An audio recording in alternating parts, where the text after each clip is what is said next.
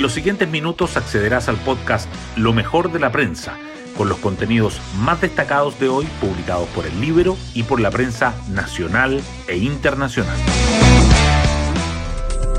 Muy buenos días, ¿cómo están?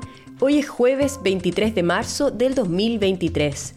Soy Pía Orellana y les cuento que ayer se constituyó la Comisión Investigadora de Indultos Presidenciales en la Cámara de Diputados.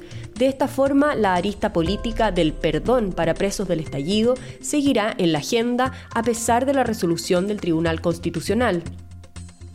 No descartamos invitar al presidente Boric para que responda, dice en el Libero el diputado Juan Antonio Coloma. La entidad fiscalizadora tiene un plazo de 60 días para emitir un informe, por lo que estará en pleno funcionamiento en periodo electoral de consejeros constitucionales. También los retiros de fondos de pensiones se pueden convertir en tema de campaña, puesto que se prevé que a mediados de abril se comience a discutir un sexto retiro. Si bien el fracaso ayer de la iniciativa de un autopréstamo con fondos previsionales dio un respiro al gobierno, otra cosa puede ser en las cercanías de unos comicios. Hoy destacamos de la prensa. Cámara rechaza autopréstamo, pero gobierno no logra cerrar debate en torno al sexto retiro. La bancada por los retiros sufrió su peor derrota legislativa al rechazarse el proyecto que permitía un autopréstamo desde los fondos de pensiones con 96 votos en contra, 39 a favor y 10 abstenciones. Aunque no pudo evitar descuelgues oficialistas, el resultado fue un alivio para el gobierno. Sin embargo, discusión del sexto retiro es inminente. Los parlamentarios confirmaron que presentarán moción en abril. Colegios que suspendieron clases por funeral argumentan temor y falta de información oficial. Rodrigo Lobos y Víctor Sangüesa, directores de dos de los establecimientos, justificaron la decisión acusando que no recibieron información ni del gobierno ni de carabineros sobre las medidas de seguridad. El subsecretario del Interior, Manuel Monsalve, señaló que no fue una buena decisión suspender las clases. El Mineduc, en tanto, entregó ayer orientaciones para manejo de situaciones críticas. TOA asegura que no están hoy día las condiciones para mitigar estado de excepción en la macrozona sur.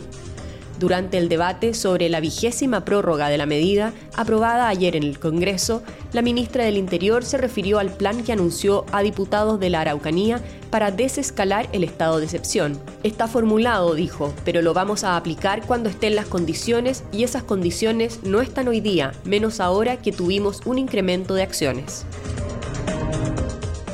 En el Libero les contamos sobre la abortada contratación en Santiago que evitó otra tormenta para la alcaldesa Iracy Hasler.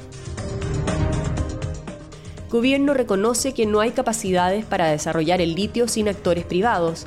La ministra de Minería dijo que se requieren alianzas entre los sectores público y privado para aprovechar el boom del mineral. Entendemos que la urgencia de aprovechar este ciclo virtuoso del litio es ahora y que no lo podemos hacer solos, dijo. Alza de tasas de la Fed y declaraciones de Powell derrumban mercados accionarios.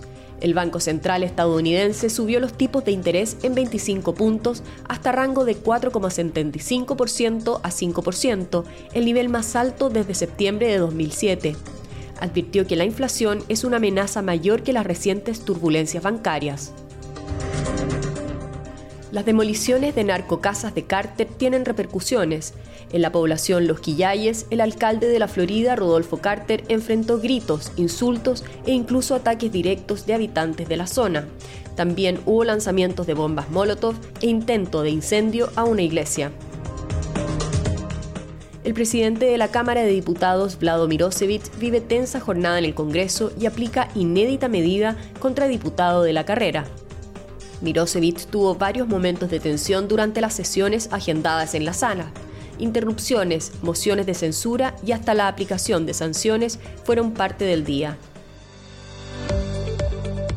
y en las clasificatorias 2026 Sudamérica se renueva a nivel de técnicos y jugadores.